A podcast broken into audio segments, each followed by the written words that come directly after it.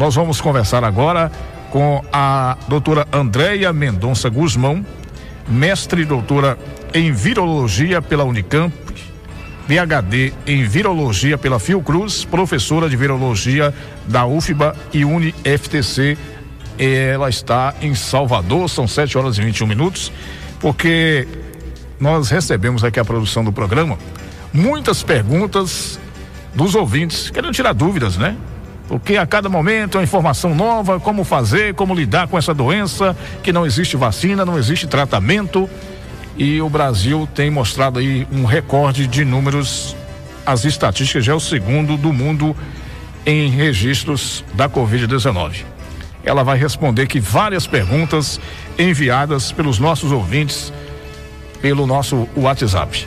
São 7h22. Doutora Andréia, bom dia. Prazer tê-la aqui no GQ Urgente. Bom dia, Marcos Canguçu e ouvintes do programa GQ Urgente da Rádio 93 FM. É um prazer estar aqui novamente com vocês e poder ajudar a população esclarecendo e respondendo as perguntas dos ouvintes. Então vamos conversar, doutora. A senhora já tem aí em mãos várias as perguntas. A gente começa com o questionamento do Celso Argolo. Pergunta de Celso Argolo por quanto tempo esse vírus permanece vivo em um ambiente? Bem, o vírus ele pode permanecer vivo, viável, na verdade, em superfícies por até nove dias. As pesquisas indicam isso. Mas depende da superfície, depende do calor e depende da umidade. Esse vírus não gosta de local seco, não gosta de local quente, tá? Então, o raio solar, o, o, o, a quintura do sol é uma forma de eliminar esses vírus, tá? Ele vai reduzindo no ambiente exposto ao sol. E também é, depende da superfície. Por exemplo, em plásticos, sacolinhas plásticas, por exemplo, o vírus pode ficar vivo até três dias. É, superfícies como metais, aço inoxidável, pode ficar de dois a três dias, por exemplo, na maçaneta da porta né? Que é algo que a gente acaba pegando, muitas pessoas acabam pegando nas maçanetas e transmitindo é, o vírus para as mãos. E lembrando, gente, que as mãos elas são os principais veículos. Tocar em um objeto contaminado e e, levar essa mão ao nariz, aos olhos ou à boca é uma forma importante de transmissão desse novo coronavírus.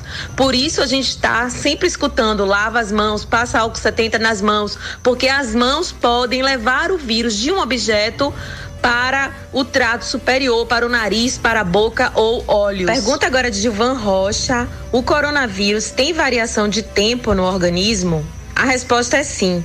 Por quê? É, a replicação viral vai depender de alguns fatores. Um dos fatores é a própria carga viral, ou seja, se há um indivíduo que foi exposto a uma pequena quantidade de vírus, esses, esses vírus vão começar a se replicar no trato respiratório do paciente de uma forma e vai se expandir mais lentamente. Quando é um, um, indivíduo que tem, uma, que tem uma exposição por altas cargas virais, por exemplo, profissionais de saúde que trabalham na linha de frente, que estão ali atendendo pacientes que está expelindo grande quantidade de vírus no ambiente, o tempo é, de evolução dele pode ser mais rápido, porque a carga viral que ele vai receber é maior, tá? Então, o tempo vai depender da carga viral e também vai depender da resposta imunológica do indivíduo. Que é, uma, que é algo muito, muito pessoal, né? Ou seja, como o meu corpo vai reagir a esse vírus, e isso depende. Então, tem pessoas que é, conseguem combater a infecção logo no início da replicação e nem tem sintomas. Nem tem sintomas, tem sintomas muito leves. E o tempo de excreção viral dela é menor, ela consegue eliminar esse vírus mais rapidamente.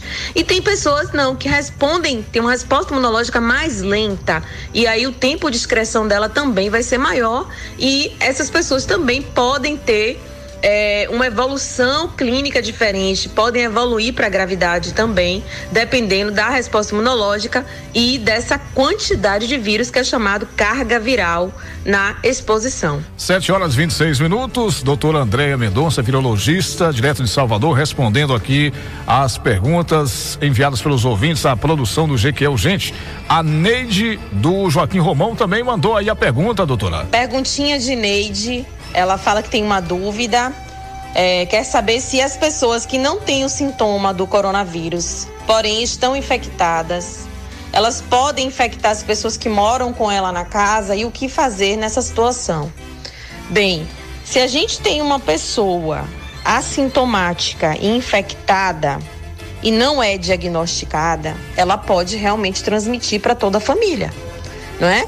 Agora, se ela é, vamos supor, acompanhou uma amiga para um hospital, essa amiga chegou lá e descobriu que tinha coronavírus, ela foi exposta, ela estava junto com essa amiga no hospital e a amiga foi positiva. Então ela está em suspeita, ela pode estar infectada. Quando ela retornar para casa dela, ela tem que ficar isolada da família e, de preferência, realizar um exame chamado RT-PCR para saber se ela tem o vírus na garganta e dentro do nariz, tá? Existe uma, uma coleta específica e esse exame pode revelar a presença de uma pessoa assintomática infectada por esse novo coronavírus. 7 horas e 27 minutos. Um grande questionamento das pessoas, e essa dúvida para no ar todos os dias, né? É quem já pegou o Covid-19 estaria imune, não está? Esse é outro questionamento, doutora Andréa. Uma outra perguntinha é: quem já teve a infecção pelo novo coronavírus estará imune? Bem, essa é uma pergunta difícil de responder porque a Covid-19 é uma doença muito nova, né? Esse vírus, o SARS-CoV-2, é um vírus recente no mundo. Então, a gente não sabe ainda por quanto tempo uma pessoa que foi infectada e desenvolveu uma resposta imune bem elaborada, com produção de anticorpos IgG, tá? Essa pessoa, teoricamente, ela está imune. Mas nós não sabemos por quanto tempo ela ficará imune. Se são meses, se são anos, entendeu? A gente não sabe, são dois meses, três meses, seis meses, né? A gente não tem essa resposta ainda, porque a pandemia é algo muito novo. Então, esses pacientes estão sendo monitorados, estão fazendo pesquisas para a gente ter essa resposta de quanto tempo essa imunidade pode durar. E se realmente uma pessoa que foi infectada pelo SARS-CoV-2 o novo coronavírus, ela não vai ter a doença de novo. 7 horas e 28 minutos. Agora vamos para Itiruçu. A pergunta de Nivalda. É, dizem que o tempo de infecção e cura é de 14 dias. Porém, um familiar meu está infectado há 18 dias e exames comprovam que ele está no pico da infecção. Então, gostaria de saber qual é, de fato, o tempo de infecção e cura. Bem, o, o Ministério da Saúde estabeleceu 14 dias realmente para a cura. Isso acontece na grande maioria das pessoas que são infectadas pelo SARS-CoV-2 e que têm a doença Covid-19 branda, tá? Aquela pessoa que tem a sintomatologia leve, que é tratada em casa, essa pessoa evolui para cura, grande maioria das pessoas evoluem para cura nesses 14 dias e não são mais transmissores do vírus, tá? Só que a gente tem exceções. Aqueles pacientes que evoluem principalmente com gravidade, que precisam ser internados, esses pacientes eles têm um tempo de excreção viral maior eles têm um tempo de resposta imunológica protetora retardada. Então, esses pacientes acabam transmitindo o vírus por mais tempo. Pode durar 18 dias, 20 dias, 28 dias, já tem na literatura essa informação. Então, para tudo tem exceções e no caso do seu familiar foi uma exceção. Pergunta de Rogério Menezes, da cidade de Jequié. Após o quinto dia de tratamento, o paciente estando com os mesmos sintomas, o quadro dele ainda pode piorar? Bem, após o quinto dia de tratamento, a gente já espera observar uma melhora nesse paciente. Então, ele está com febre, está com tosse, ele está se sentindo mal, dor de cabeça. No dia seguinte, a gente espera que ele tenha uma melhora a cada dia e não fique com, a mes com os mesmos sintomas ou até piore. Então, se ele tem cinco dias sem ter nenhuma melhora, sentindo os mesmos sintomas, ele deve ser reavaliado pelo médico. A pergunta de Solange, eu gostaria de saber quem tem bronquite asmática, se o risco é maior para a evolução da Covid-19. Tá? A gente ainda não tem tantas respostas, mas toda a infecção respiratória, toda doença respiratória, ela pode ser um fator de risco para a Covid-19, sim, inclusive a bronquite asmática. Sete horas e 31 minutos, nós estamos conversando com a doutora Andréia Mendonça Guzmão, mestre e doutora em virologia pela Unicamp e PhD em virologia pela Fiocruz, professora de virologia da UFBA e UniFTC de Salvador. Ô, doutora, aqui em Jequié muita gente tem feito caminhadas, né, nos principais pontos aí do Cooper, mas também os grupos de ciclistas que fazem o seu pedal todas as manhãs, também tardes e noites. E algumas dessas pessoas não estão usando máscara é o critério, a escolha de cada um deles, né? Mesmo diante das recomendações, mas existem outros que reclamam dizendo, não, mas é porque a máscara incomoda muito, é como usar, atrapalha as atividades. A prática de atividades físicas como caminhada, corrida ou ciclismo sem uso de uso da máscara, quais os riscos?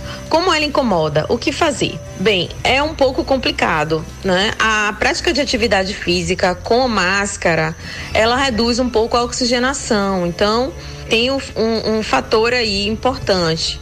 E a questão é praticar o esporte em grupo, se for um grupo de ciclistas que estão ali juntos, tem que manter o distanciamento, porque o ar também acaba sendo um veículo. Se alguém espirra sem máscara e o ciclista que está atrás recebe esse espirro, ele pode ser infectado. Né? A gente não sabe quem tem a infecção e quem não tem, porque muitas pessoas evoluem para a forma assintomática. Então, na prática de exercícios físicos, sempre manter o distanciamento social, mesmo no ciclismo, na corrida, andando, tá? Então, procurar nesse momento de pandemia praticar esportes individuais, solitários mesmo, evitar aglomeração. Essa é a recomendação e a questão do uso da máscara vai depender do local que você vai frequentar né? Às vezes tem um local que não tem ninguém, tá bem isolado, você pode fazer sua atividade física sem máscaras. Agora, é um lugar que tem muita gente fazendo atividade física, é melhor você pôr sua máscara, porque é uma forma de se proteger. E um detalhe, gente, é que não pode fazer atividades físicas bruscas de alta intensidade nesse momento de pandemia. Não é recomendável praticar é, atividades físicas de alto impacto então, vou correr 10 quilômetros numa velocidade máxima. Evitem. Porque se você tiver infectado e produzir uma atividade física exacerbada, isso pode agravar o seu quadro clínico. Lembrem que muitas pessoas podem estar numa fase assintomática, infectados e podem evoluir com sintomas e se tiver praticado um esporte de alta intensidade, o corpo acaba sentindo é, essa situação. Outra pergunta: o uso profilático da ivermectina diminui a replicação do vírus, conforme muitos infectologistas têm afirmado nas diversas mídias? É, bem, a gente não tem essa resposta em termos científicos, tá? O uso profilático da ivermectina não tem comprovação científica. Porém, muitos médicos estão recomendando o uso da ivermectina, principalmente para o tratamento da Covid-19 e também para os contactantes de um caso positivo. Por exemplo, na família, alguém teve o diagnóstico de Covid-19, está sendo tratado, e as pessoas que tiveram contato com essa pessoa positiva estão tomando uma dose profilática de ivermectina tá? Mas a gente não tem comprovação científica, mas ao mesmo tempo nós estamos em guerra, né? Em guerra contra um vírus que é invisível e as pessoas querem um tratamento, querem uma opção. E a ivermectina tem sido uma opção utilizada por alguns grupos de médicos. Não são todos os médicos que são a favor, mas nós temos uma onda crescente, eu observo isso, de médicos utilizando a ivermectina no estado da Bahia. 7 horas e 35 minutos. Ô, doutor Andréia, esse período da pandemia, né, o isolamento social, mais de três meses, é, algumas pessoas dizem que não estão suportando mais ficar em casa. E o que nós estamos percebendo é um certo relaxamento, né? As pessoas não querem usar máscara, outras estão se aglomerando.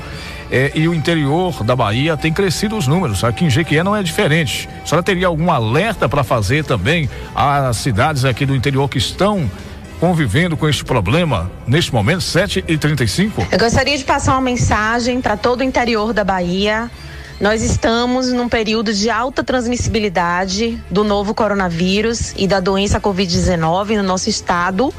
E nós estamos observando um aumento de casos no interior. Então eu peço a todas as pessoas do interior para redobrarem os cuidados nesse período, tá? Sair só usando máscara, higienizar as mãos, não participar de aglomerações, manter o distanciamento social, porque dessa forma nós vamos vencer essa pandemia e nós vamos combater a transmissão desse novo coronavírus. Conto com todos na luta contra a Covid-19. 7 e 36 Doutor André, eu quero agradecer aqui mais uma vez essa parceria com o nosso programa, trazendo informações, colaborando no sentido de que as pessoas estejam atentas e evitem aglomerações e o crescimento dessa doença. Mas chegou aqui várias outras perguntas através do nosso WhatsApp 999 219330 e não teremos como respondê-las hoje. Mas os ouvintes podem de repente fazer esse contato direto com a senhora através do Instagram, por exemplo? Gostaria de divulgar aqui o meu Instagram. Para quem tiver mais dúvidas, podem me perguntar lá no meu Instagram. É virologia.news. N-E-W-S. Conto com vocês lá, virologia.news. Andréa Mendonça Guzmão, estou aqui à disposição para tirar todas as dúvidas que vocês tiverem. Bom dia a todos. 7 horas e 37 minutos. Portanto, você pode acessar e seguir agora a doutora Andreia no Instagram, arroba virologia.news. Vamos ao intervalo. Antes, o Márcio tem uma informação, seu Marcelinho? Eu já estou seguindo. Você ouviu o que a já... médica disse para você, Ouvi, né? sim, eu já estou seguindo. E ela é interessante que ela dá resposta mesmo, viu? É um feedback muito legal. Ela tem essa atenção com todos os seus seguidores. É importante, várias informações inclusive. Ô Márcio, e o impressionante de tudo isso aqui é que além da doutora André ser professora das universidades como UFBA e também da UniFTC, e eu perguntava para ela, dizia, olha, o que eu posso fazer nesse momento como profissional da área da medicina e da educação é contribuir com a informação. E amanhã nós vamos tratar de um outro assunto aqui no programa ao vivo, porque existe a Andreia e existe o André Guzmão Cunha, que é o esposo dela, que é médico também. Ele é médico cirurgião geral do aparelho digestivo, especialista em urgência e emergência, além de coordenador da equipe de cirurgia do Hospital Municipal em Salvador, também é consultor do Hospital Sírio-Libanês em São Paulo. Será o nosso Boa tarde, ouvintes da Band FM. É um prazer mais uma vez estar aqui no programa Jornal Band News para discutirmos variante Delta do novo coronavírus e o impacto de sua chegada no Brasil. Bem, primeiramente, o que é variante, né? A gente fica pensando o que é variante viral. Então, a variante ela vem decorrente de mutações que o vírus vai sofrendo no momento que ele vai se espalhando na população mundial. Então, nós temos a variante alfa, a variante beta, a variante delta, a variante gama e já tem outras aí também é, sendo mapeadas pelo CDC, pela Organização Mundial de Saúde. Mas o que mais preocupa agora, na atualidade, é a variante Delta. Essa mutação que é, é, conferiu ao vírus uma vantagem evolutiva em relação à sua disseminação. Então, a variante Delta ela tem um poder de transmissibilidade maior. Então, quando a gente compara com aquela cepa original que apareceu na China e Wuhan, essa variante Delta, essas mutações que ocorreram, favorecem a entrada do vírus na célula. Consequentemente, a, a, entrada facilitada, vamos dizer assim, a mutação que aconteceu na proteína spike, que é aquela proteína que fica na superfície do vírus, é como se fosse a chave do vírus para que ele possa entrar na célula e a fechadura estaria na célula. Então, é como, é como se a mutação moldasse essa chave e agora essa chave basta tocar na fechadura da célula que o vírus entra. Então, facilitou a entrada do vírus. E isso também proporcionou uma maior replicação viral. Então, a pessoa infectada pela variante Delta, ela tende a ter uma carga viral mais alta e, consequentemente, ela também elimina ao falar, tossir, espirrar uma maior quantidade de partículas virais. E isso é isso que aumenta a transmissibilidade, a transmissão pessoa a pessoa, certo? Esse é um fato. Uma outra questão é que, como a mutação aconteceu nessa proteína spike, que é como se fosse a chave do vírus, essa mutação também é, está interferindo na ação das vacinas. Então, a, é como se a vacina tivesse perdido um pouco a sua eficácia. Perdeu totalmente? Não. É importante vacinar, sim principalmente tomar as duas doses. Então, uma pessoa imunizada, vacinada com duas doses, ela tem uma maior chance de não ser infectada pela variante Delta. Ela pode ser infectada? Pode. Por quê? Porque essa mutação favoreceu também o escape às vacinas.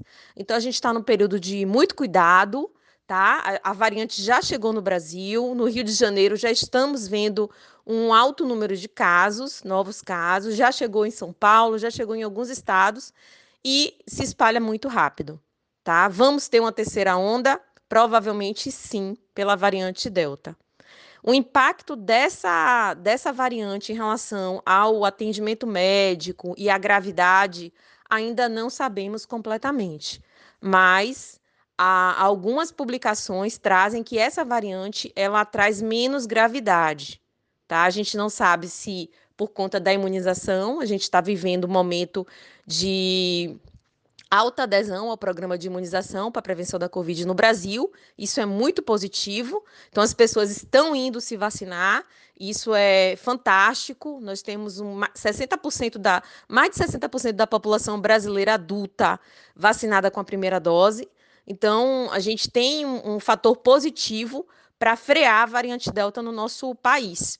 Mas é importante manter a prevenção, usar máscara, tá? Higienizar as mãos com álcool 70 e manter esse distanciamento social quando for em locais aglomerados, evitar esses locais aglomerados, manter esse distanciamento de um metro e meio de uma pessoa para outra, tá? E vamos lá, vamos enfrentar essa variante Delta e vamos vencer.